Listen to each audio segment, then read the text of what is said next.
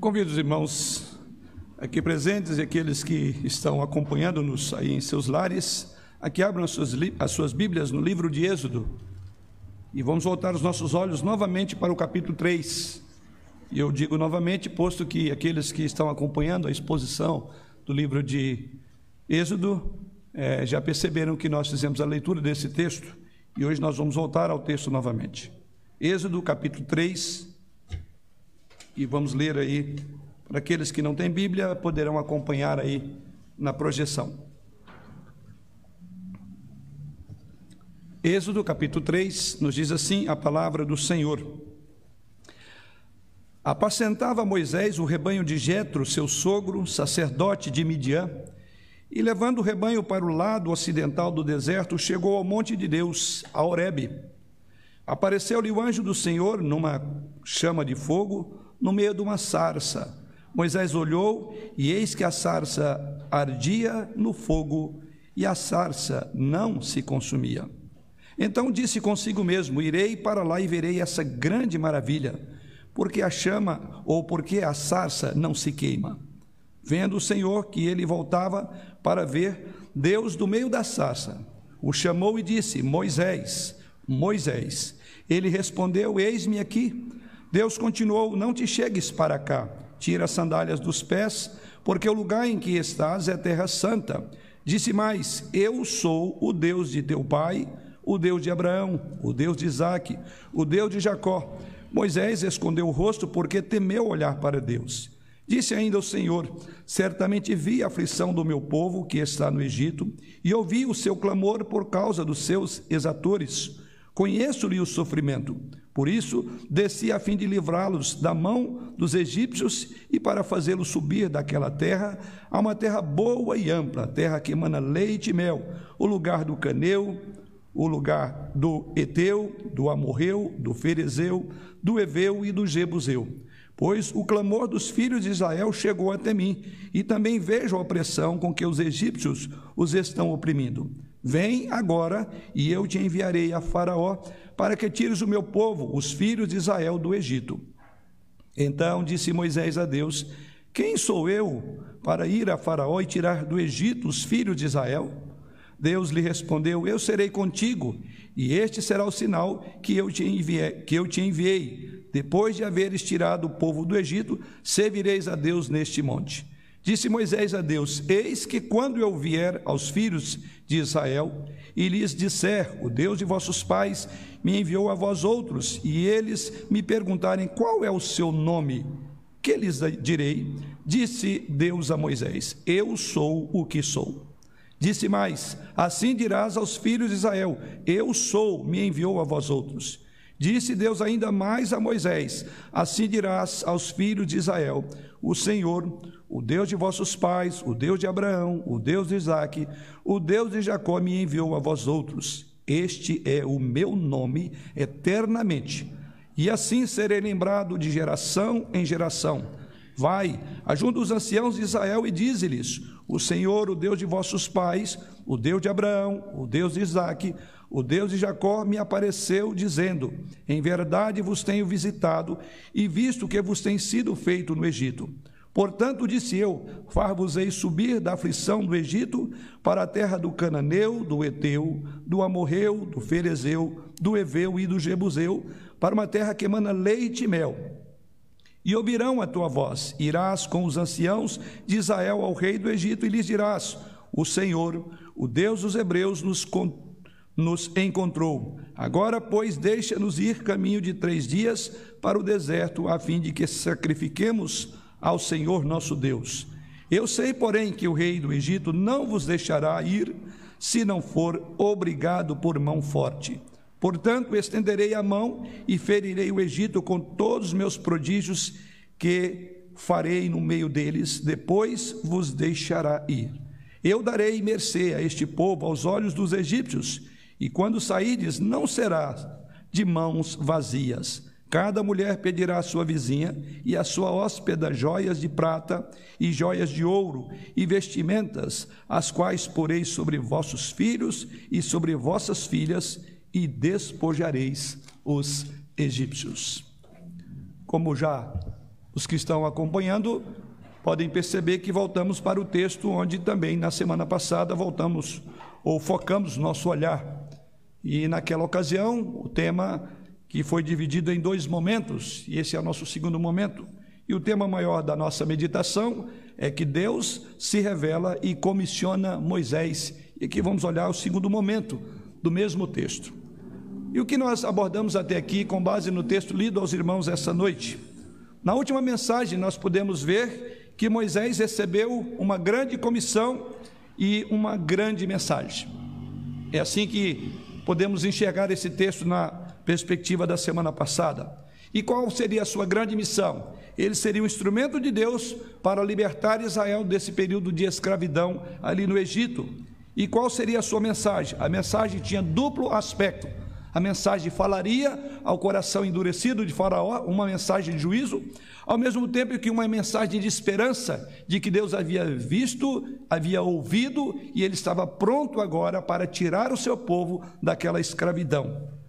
Mas ao lado dessa grande missão dada a Moisés, que foi o foco da nossa atenção no domingo passado, Deus agora também dará a ele a grande provisão esse é um aspecto muito importante. Deus jamais nos dá uma ordem sem nos dar condição para realizá-la.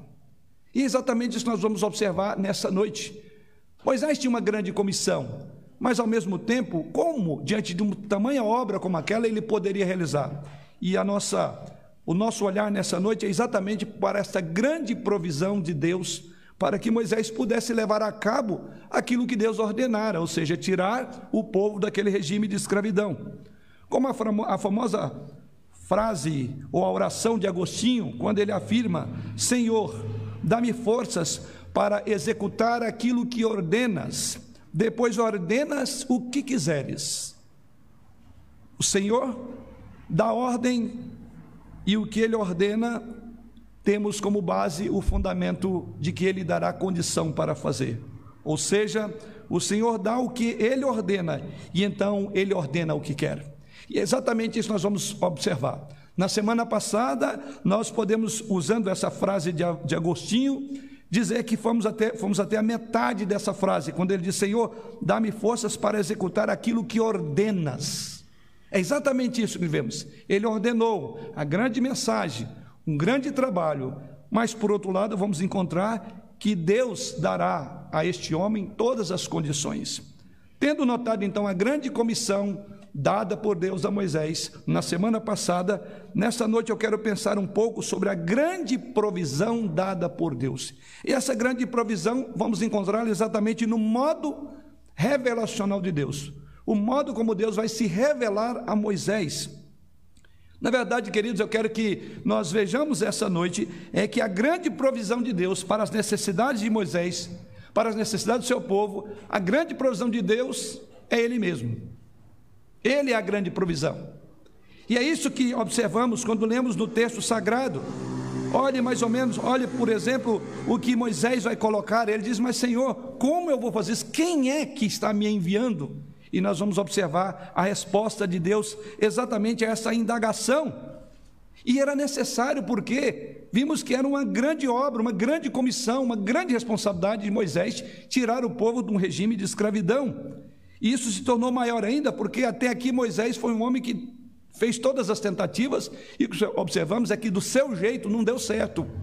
Né? O que observamos em Êxodo capítulo 3, versos 7 a 10, vimos que quando Deus aparece a Moisés, Deus o vocaciona, o chama para voltar ao Egito, para resgatar o seu povo. A princípio, Moisés ficou preocupado, é o que vemos nessa narrativa já lida aos irmãos. Afinal, você não ficaria? Se você estivesse no lugar de Moisés, você não sentiria a mesma preocupação? O tamanho da obra que ele tinha para realizar? Ele tinha sido rejeitado pelos hebreus, tinha sido caçado pelos egípcios, né? ele era um foragido ali dos egípcios, se tornar um pastor abandonado no deserto. É assim que nós encontramos esse personagem no texto essa noite. E aqui ele passara por 40 anos, né? Deus trabalhando o coração de Moisés, num exílio de 40 anos, diríamos um homem fracassado. Então está aqui o grande encorajamento: quem é, ou por meio de quem que Moisés faria aquela grande obra? E agora ele deveria voltar e bancar o herói? Não é à toa que olhamos no verso 11 do texto lido, quando Moisés diz: Então disse Moisés a Deus: Quem sou eu para ir a Faraó e tirar do Egito os filhos de Israel?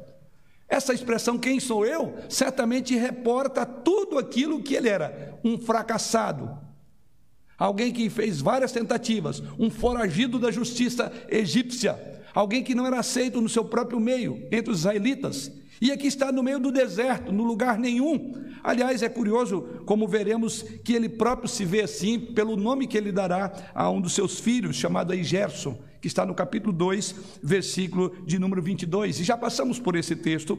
Mas agora, quando ele diz: Quem sou eu?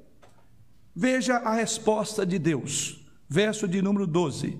Deus lhe respondeu: Eu serei contigo e este será o sinal que eu te enviei. Depois de haveres tirado o povo do Egito, servireis a Deus neste monte.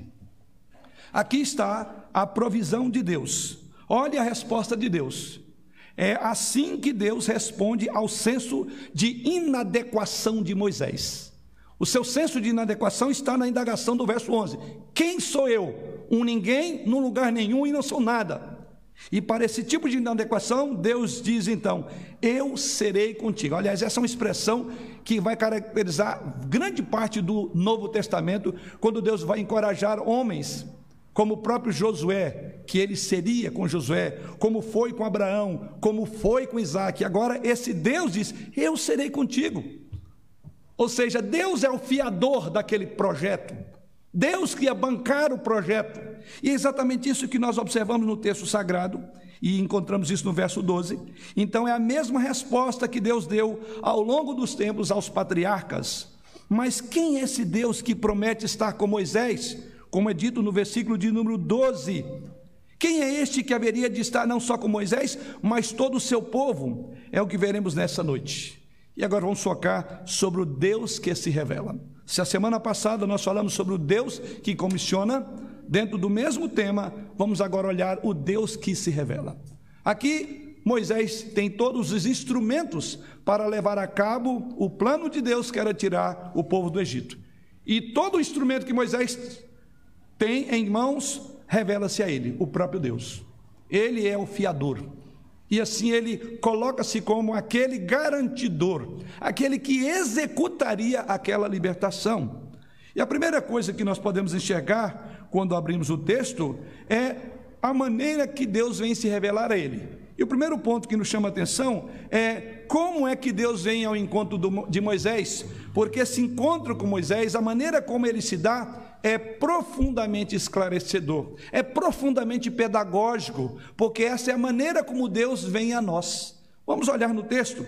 Primeiro, ele é o Deus que vem ao encontro de Moisés. Observe bem, no verso de número 1 que vemos aí, que Moisés estava fazendo o seu trabalho cotidiano, ele estava cuidando de pastor, é, cuidando de ovelhas, e nesse contexto você pode observar que ele não estava procurando por Deus, ele não estava procurando por um templo, ele não estava procurando adorar.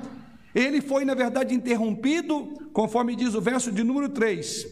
E diz que ele se afastou daquilo que ele estava fazendo. Verso 3: Então disse consigo mesmo: Irei para lá e verei essa grande maravilha. Então, esse é o primeiro ponto que nos chama a atenção: é o fato de que Deus vem ao encontro de Moisés. Como em toda a história, o homem jamais foi a Deus.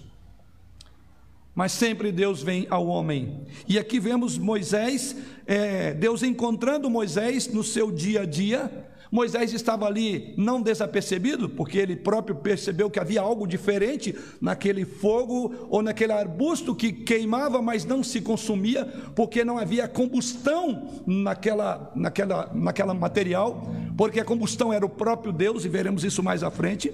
Mas o que vemos aqui é exatamente este homem, este homem que era um ninguém em lugar nenhum, um homem que estava decepcionado consigo mesmo. Veja no capítulo 2, do verso 23, do verso, do, o verso 23 melhor, do capítulo 2.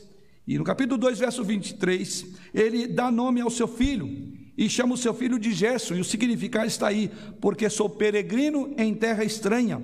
Ou seja, quem era este homem? Era alguém sem casa, era alguém que estava vagando, era alguém é, é, perdido, porque esse é o significado do nome dado ao seu filho. E nós veremos exatamente essa noite a importância do nome na concepção judaica. E aqui ele dá o nome para significar aquilo que ele era. Aliás, era alguém, era um peregrino. Ou seja, Moisés era alguém que é, não encontrou o que estava é, procurando. Moisés era um homem à procura de uma esperança que ainda não tinha encontrado. Este é o homem que vai ser o grande libertador. Isso nos ensina como ensinou não só Moisés, mas ensinou Abraão, ensinou aos patriarcas, que a única maneira de nós encontrarmos a Deus, ou chegarmos a Deus, é quando Ele desce e vem ao nosso encontro.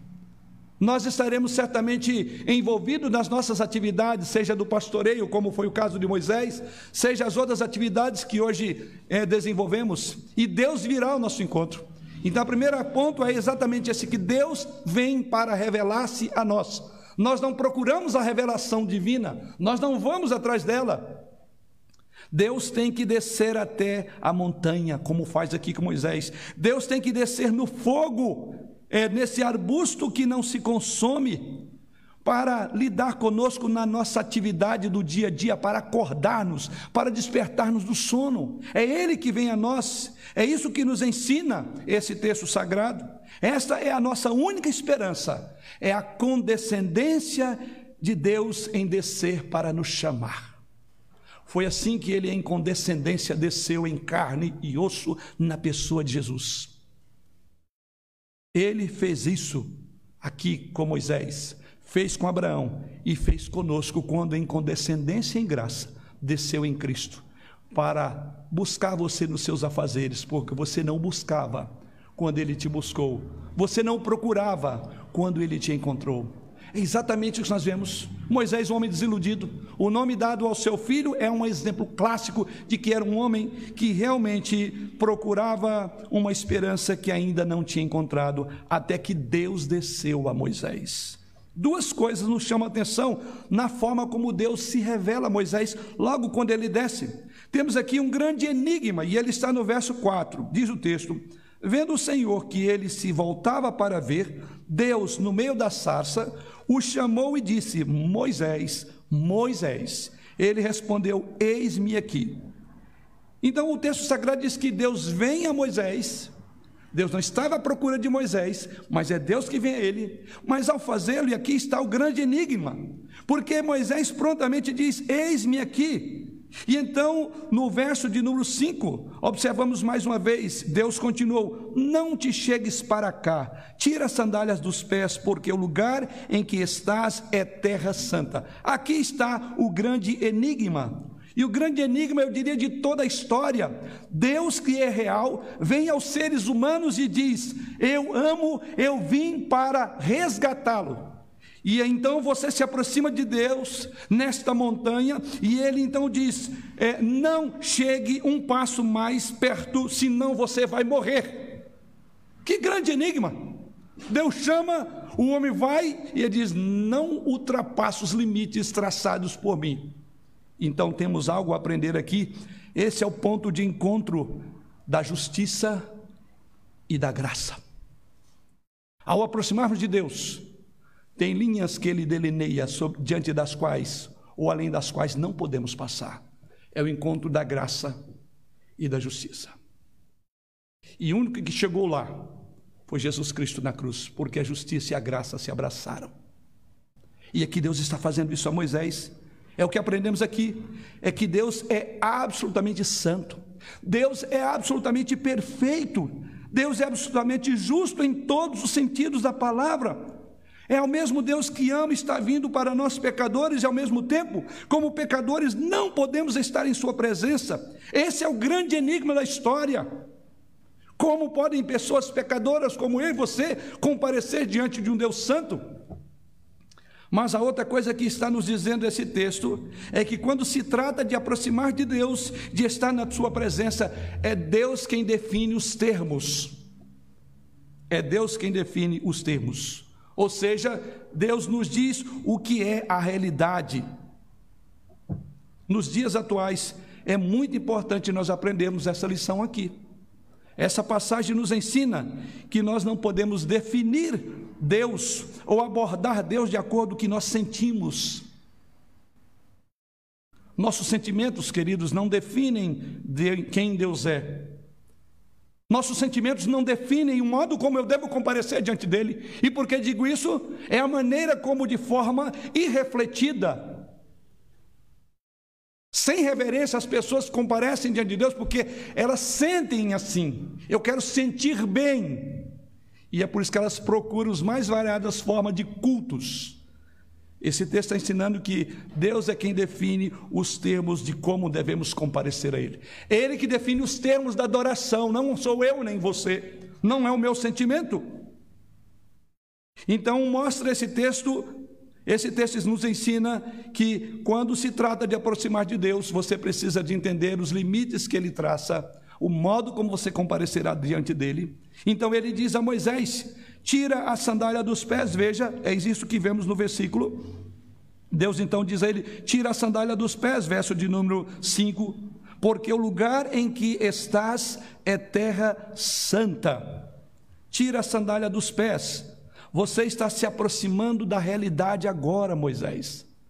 Você não me viu, você não me conheceu até aqui. Agora você está bem próximo da realidade. Quem eu sou?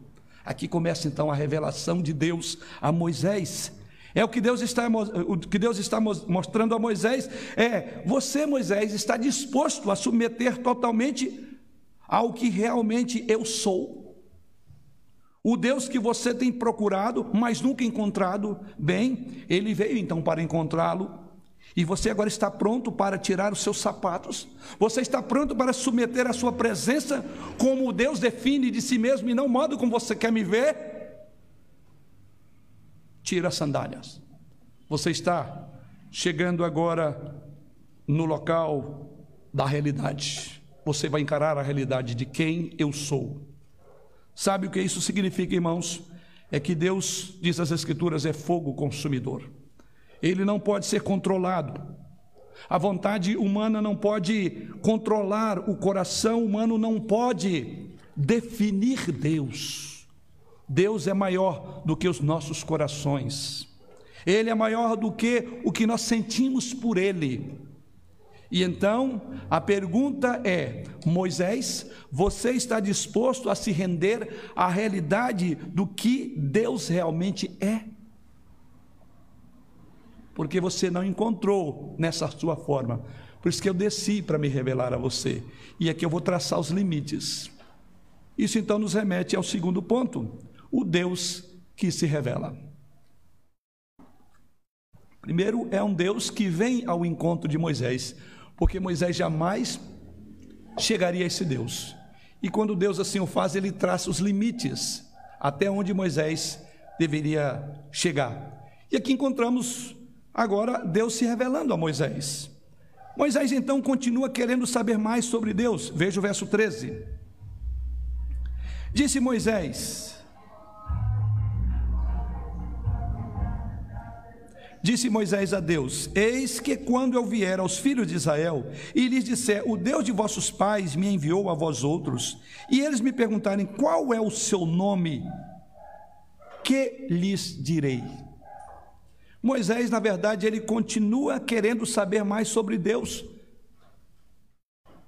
Moisés está pedindo para conhecer melhor o caráter desse Deus, revelado já ali, naquela sarça. Ele sabia que era um Deus santo. Deus tinha traçado os limites de até onde ele poderia chegar. Ele estava diante da grande realidade de Deus. Mas ele continua querendo conhecer mais, ele quer entender algo da natureza, do ser de Deus, do caráter de Deus. E assim a sua resposta, ou a resposta de Deus, que Deus revela a Moisés, é muito clara. Olha agora o versículo de número 14: Disse Deus a Moisés: Eu sou o que sou. Disse mais: Assim dirás aos filhos de Israel: Eu sou, me enviou a vós outros. Aqui Deus então responde: Você quer saber quem sou? Eu sou o que sou. Antes de abordar essa expressão, vamos pensar na visão oriental. Ah, o nome antigo no Oriente, ou o, nome no Antigo Oriente, definia a essência de uma pessoa. Diferentemente do, da forma como nós colocamos nome, né? Nós colocamos nome nos nossos filhos porque para homenagear, para lembrar alguém muito querido no, na, na, na, linha genealógica de uma família, porque o nome é bonito e etc. Diferentemente, o nome é, no Antigo Oriente definia a pessoa em essência. O nome era o que ela era, quem ela era, o que era a sua essência. O nome significava qual é a sua vocação na vida, qual é o seu trabalho. A palavra nome em hebraico, a tradução seria sinal. Qual é o seu sinal? O que que te descreve? O judeu perguntaria assim, não é? Qual é o seu nome? Nome tem todo sentido. Quem é você? Em outras palavras, o seu nome significa quem você é. E aqui nós vamos entender por que, que Deus diz: O meu nome é este.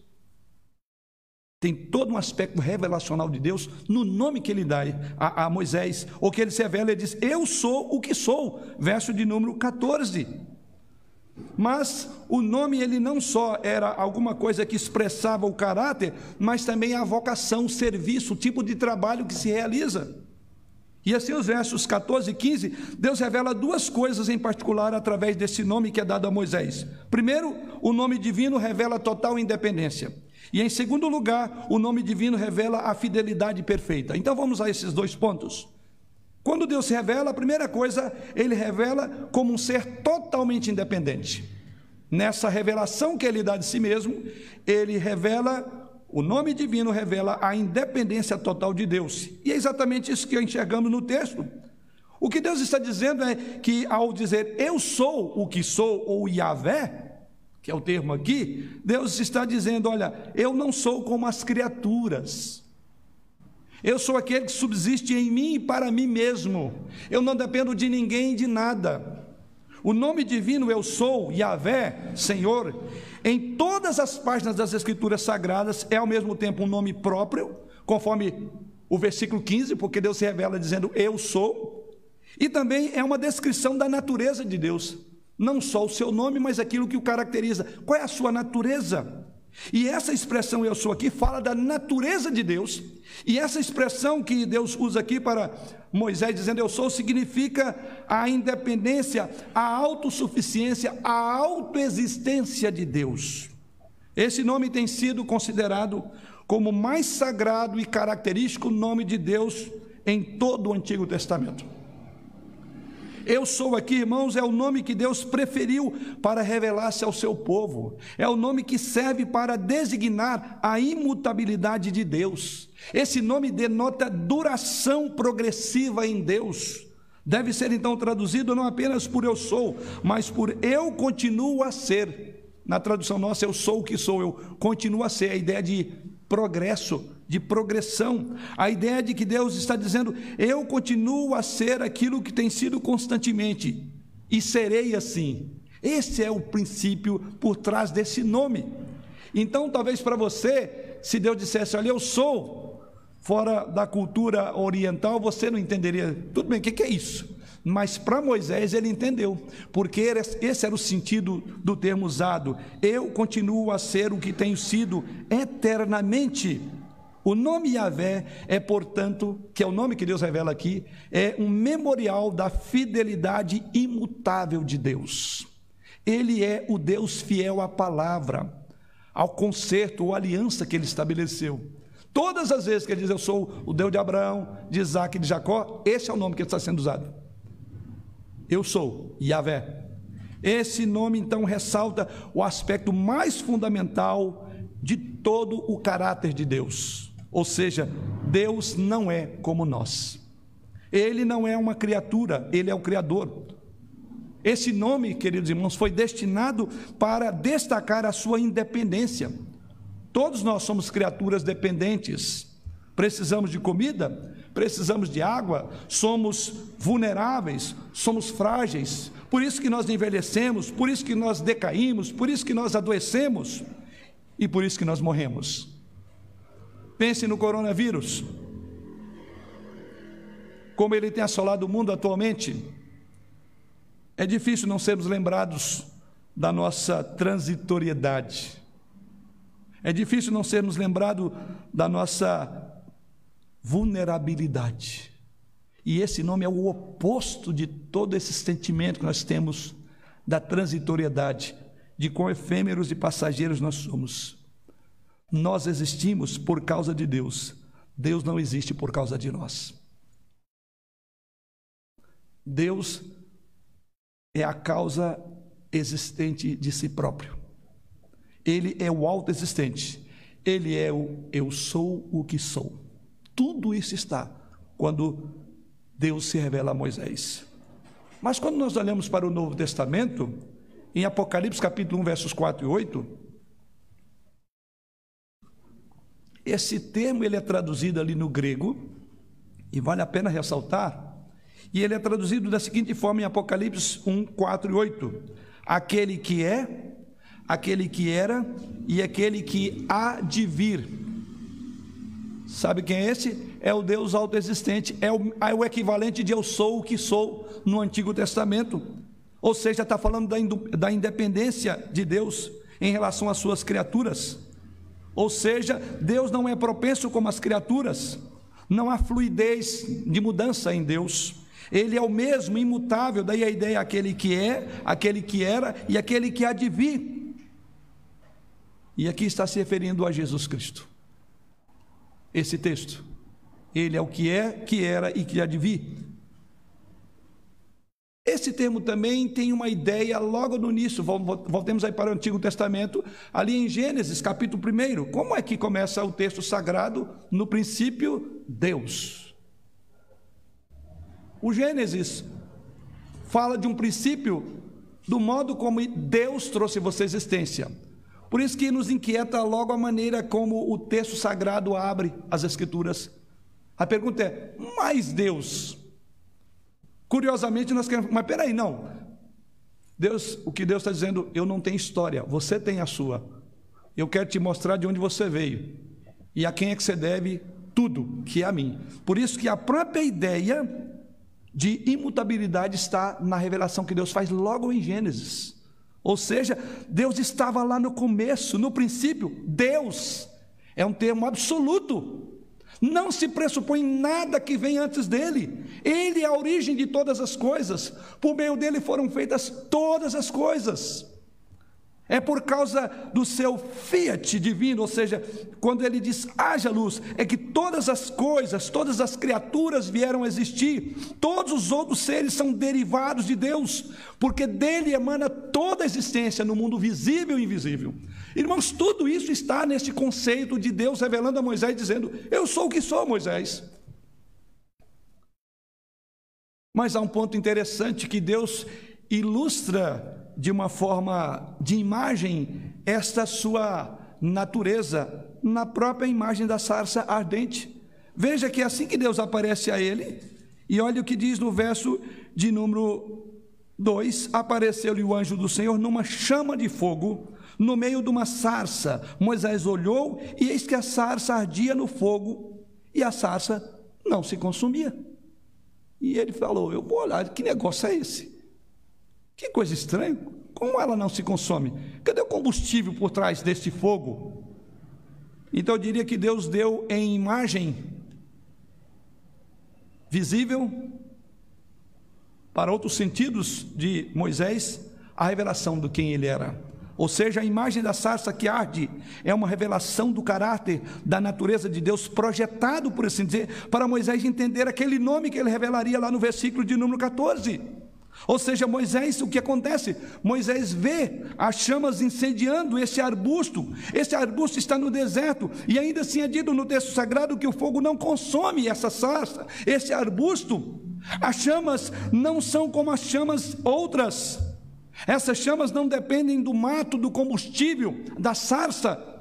Ela não precisa de combustível. Elas estão queimando o arbusto, mas são chamas não criadas. Não é a chama do arbusto, não pegava fogo no arbusto, ou no uso do texto aí, ah, essa sarça que ardia e não consumia.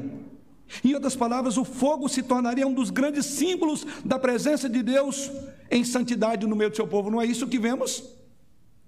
Como vemos em Hebreus capítulo 12, verso 29, diz lá: Porque o nosso Deus é fogo consumidor. Então, essa imagem é muito importante.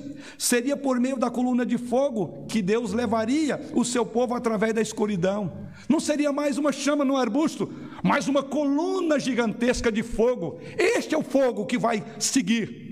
Olha Deus revelando, você está vendo? É a minha presença. Eu vou dizer o que significa isso. Significa que eu sou autoexistente. Eu estou bancando este projeto, Moisés. Você precisa de entender isso. Sim, seria a coluna por meio da qual o fogo levaria o povo através da escuridão e da noite em viagens durante 40 anos no deserto até a terra prometida. Sim, foi o símbolo da presença de Deus no meio do povo, foi esse fogo. Santidade da sua natureza é retratada no fogo. E aqui diante da presença de Moisés, mas algo curioso, diz o texto. E olhe novamente para o texto sagrado, verso de número 2: Apareceu-lhe o anjo do Senhor numa chama de fogo.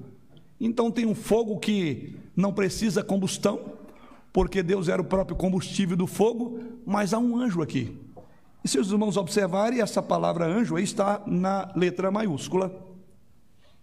E há uma unanimidade dos teólogos de referirem-se a este anjo como ninguém maior e ninguém menor do que o próprio Jesus. É Jesus aqui.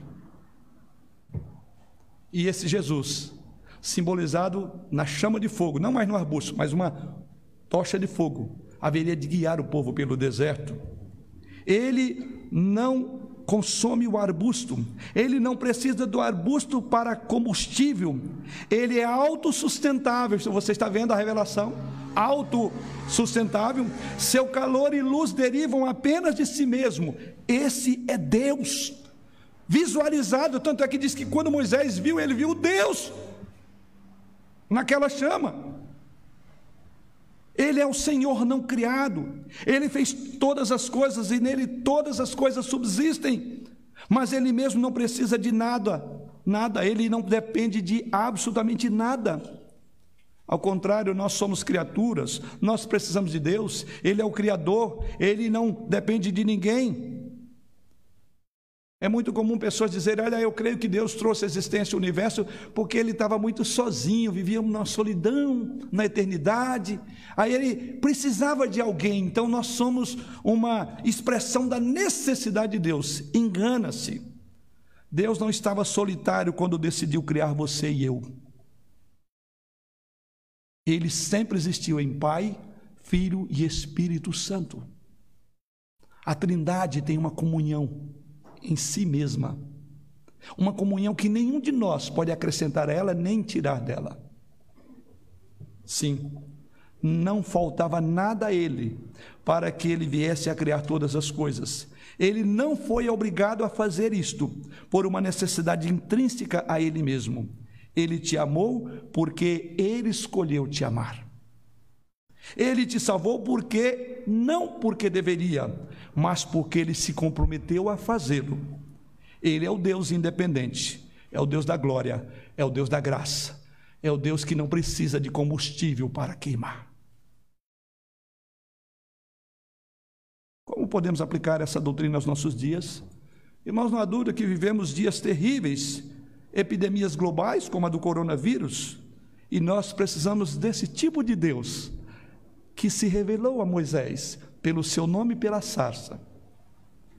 É dele que nós precisamos, não de um Deus que é uma visão ou uma versão um pouquinho maior do que nós, como é ensinado no chamado teísmo aberto ou teologia relacional, que apregou um Deus que é sempre ansioso para agradar, emocionalmente vulnerável, surpreso quanto às lutas, às tristezas e à dor, impotente para nos ajudar, quem precisa de um Deus assim, como pregado pela teologia relacional ou teísmo aberto?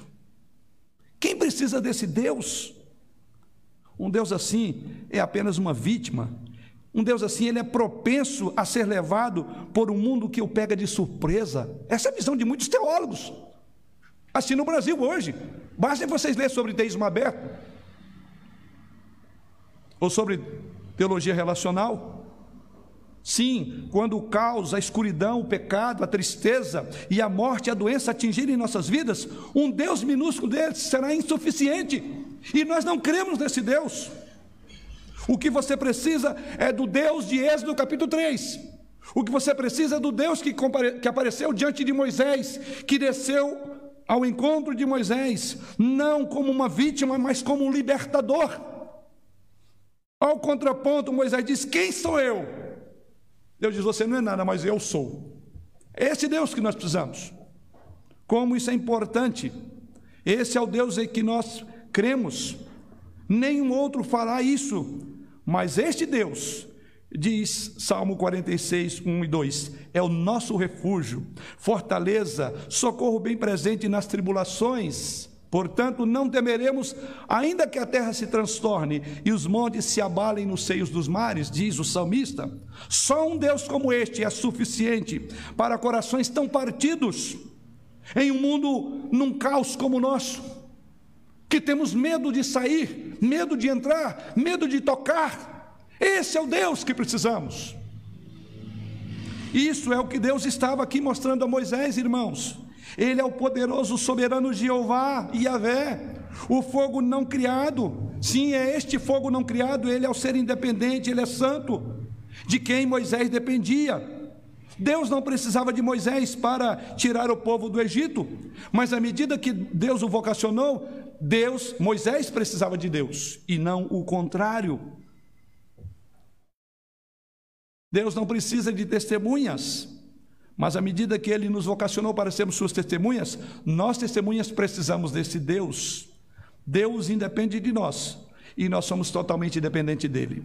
Nada poderia ser mais confortante ou reconfortante do que aquilo que lemos pelo profeta Isaías no capítulo 40 da sua profecia, nos versos 28 e 29. Não sabeis, não ouvistes que o eterno Deus, o Senhor, o Criador dos fins da terra nem se cansa, nem se fatiga, não se pode esquadrinhar o seu entendimento, faz forte ao cansado e multiplica as forças ao que não tem nenhum vigor. Deus é a única âncora segura para a sua vida, querido. Deus é a única rocha sólida em meio a tanto desmoronamento que vivemos em meio à correnteza da areia movediça de um mundo sombrio, como os dias atuais. Num Deus como este, o grande eu sou o que sou, o soberano, um Deus transcendente, você pode descansar, você pode esperar. Mas esse nome nos remete em segundo e último lugar. Esse nome divino fala da fidelidade perfeita de Deus. É algo também que Deus está revelando aqui. Sim, Ele é o Deus fiel. Essa é a segunda coisa que este grande nome revela. Não apenas a sua independência, como vimos até aqui, em relação às suas criaturas, mas também a fidelidade em relação a nós, em relação ao pacto. Por isso que ele sempre revelará desta forma. Ele fez um pacto. Quando Deus revela o seu nome, veja nos versos 14 e 15 mais uma vez, ele faz isso três vezes, mas de maneira ligeiramente diferente. Observe comigo a partir do verso 14. Disse, respondendo à pergunta de, Deus, de Moisés, Deus responde: Eu sou o que sou, verso de número 14. Aí Deus prossegue, tá?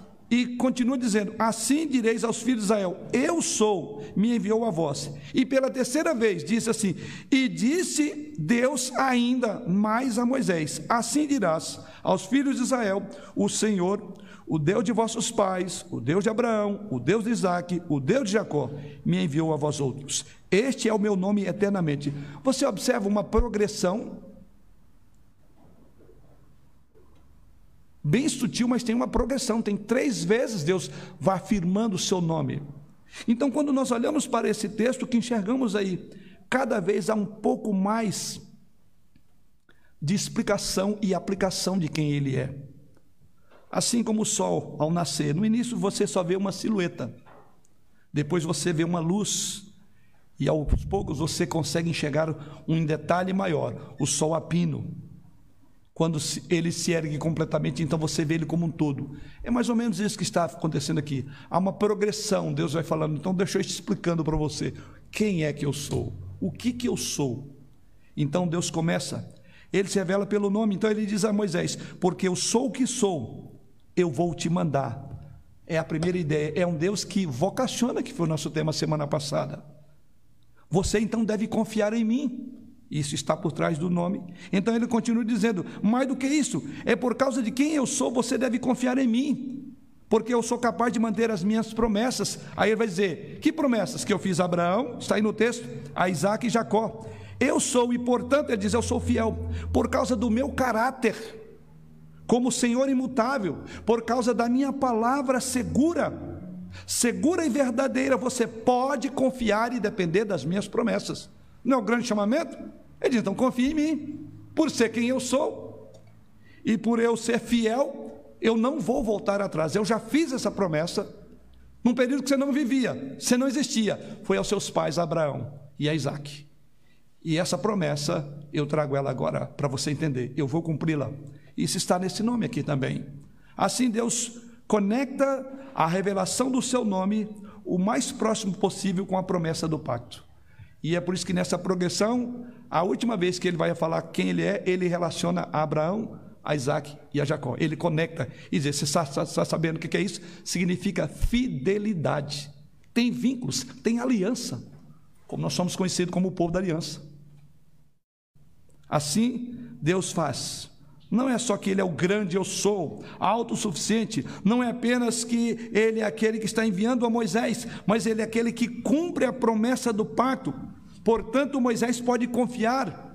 O bom nome de Deus, diz ele, está em jogo. É como se ele dissesse: Moisés, você não sabe, mas está em jogo minha honra e meu nome. Eu fiz um pacto, eu fiz uma promessa, não vou voltar atrás.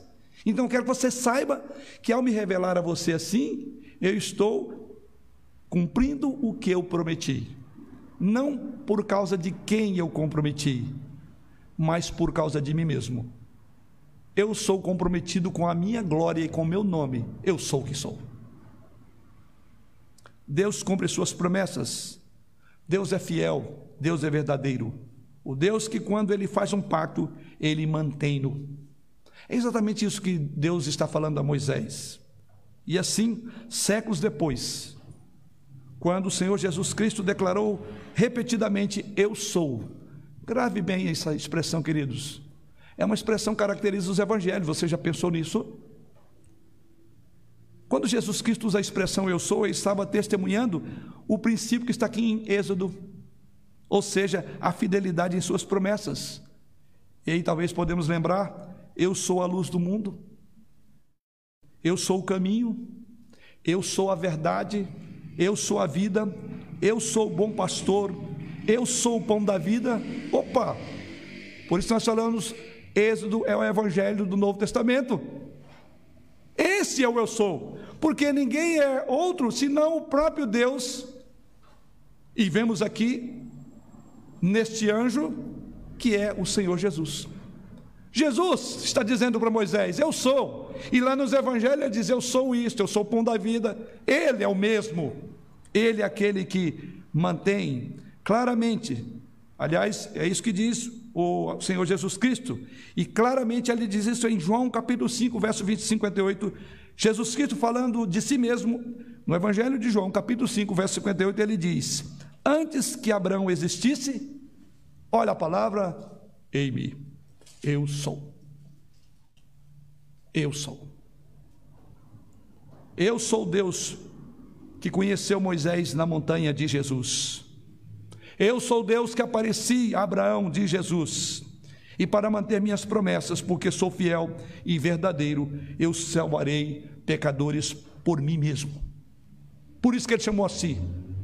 E a glória da cruz é dele, não é nossa. Porque ele fez isso, porque o nome dele foi empenhado. Não é maravilhoso você ter a revelação do Senhor nesse texto? Moisés precisava de encorajamento. Moisés tinha uma grande mensagem, tinha um grande desafio. Mas temos aqui quem ia bancar todo aquele projeto, o próprio Deus, que agora se descortina, por assim dizer, diante dos, da visão de Moisés e dos ouvidos de Moisés, e Deus explica. Para concluir,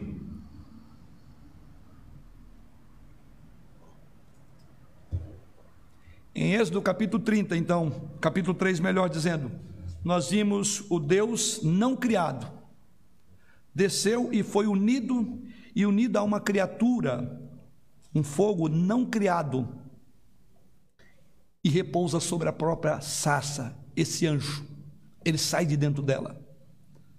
O que Moisés não poderia saber, queridos, era que muitos, muitos anos depois, Deus desceria novamente para se juntar para sempre em laços indissolúveis, sem criação ou sem criar com a criatura, na união com o homem na pessoa de Jesus Cristo. Não mais um arbusto, não mais um fogo que não precisa combustão, porque ele é combustão de si próprio. Mas ele desce, não em forma de coluna de nuvem, não mais em anjo, Quando Deus disse a Moisés do seu nome, revelando, quando ele o lembrou de seu compromisso total em manter a promessa de salvar o seu povo, Moisés nunca, jamais poderia ter pensado que Yahvé, que é o nome aqui, iria tão longe para manter a promessa. Ele ia tornar-se carne ele ia sangrar, ele ia morrer para salvar o seu povo, para trazê-lo de todas as tribos, línguas e nações, da mais profunda escravidão, do pecado, para a glória e liberdade dos filhos de Deus. Yahvé. Assim, enquanto a revelação de Deus, de seu nome aqui, deve ter trazido, não tenho dúvida, um grande consolo para Moisés. Aquela carga como que não existia mais, porque o eu sou que vai levar a cabo os seus planos. Mas a verdadeira exposição do nome e natureza de Deus se revelaria em nosso grande Deus e Salvador Jesus Cristo. João 1,18 Ninguém jamais viu Deus ouviu a Deus. O Deus unigênito que está no seio do Pai é quem revelou.